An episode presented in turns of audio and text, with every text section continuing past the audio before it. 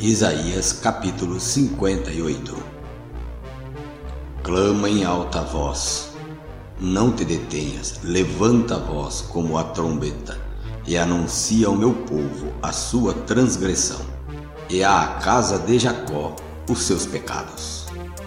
Todavia, me procuram cada dia, tomam prazer em saber os meus caminhos, como um povo que pratica justiça e não deixa o direito do seu Deus.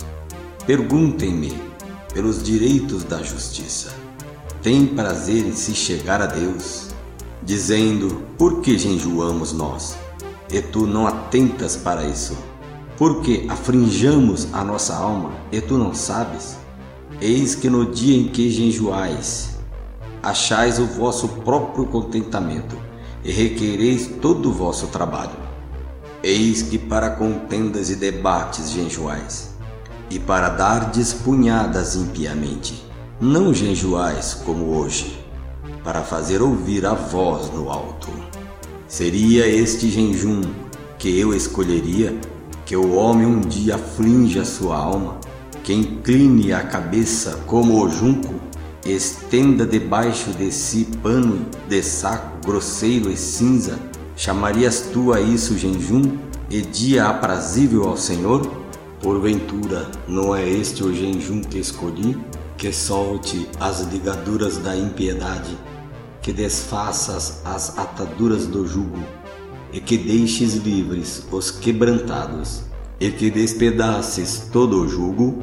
Porventura, não é também que repartas o teu pão com o faminto?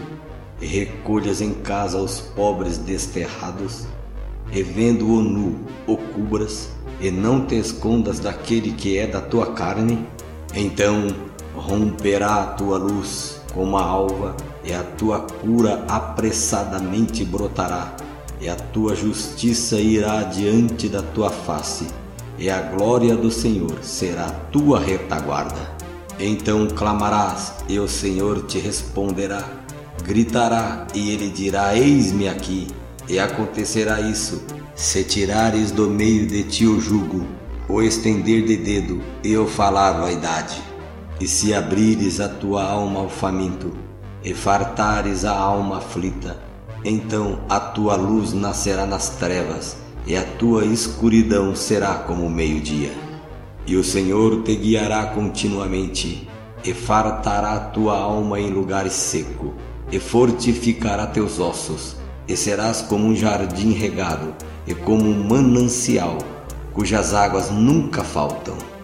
E os que de ti procederem, edificarão os lugares antigamente assolados, e levantarás os fundamentos de geração em geração, e chamar-te-ão reparador das roturas, e restaurador de veredas para morar se desviares o teu pé do sábado, de fazer a tua vontade no meu santo dia, e se chamares ao sábado, deleitoso e santo dia do Senhor, digno de honra, e se honrares, não seguindo os teus caminhos, nem pretendendo fazer a tua própria vontade, nem falar as tuas próprias palavras.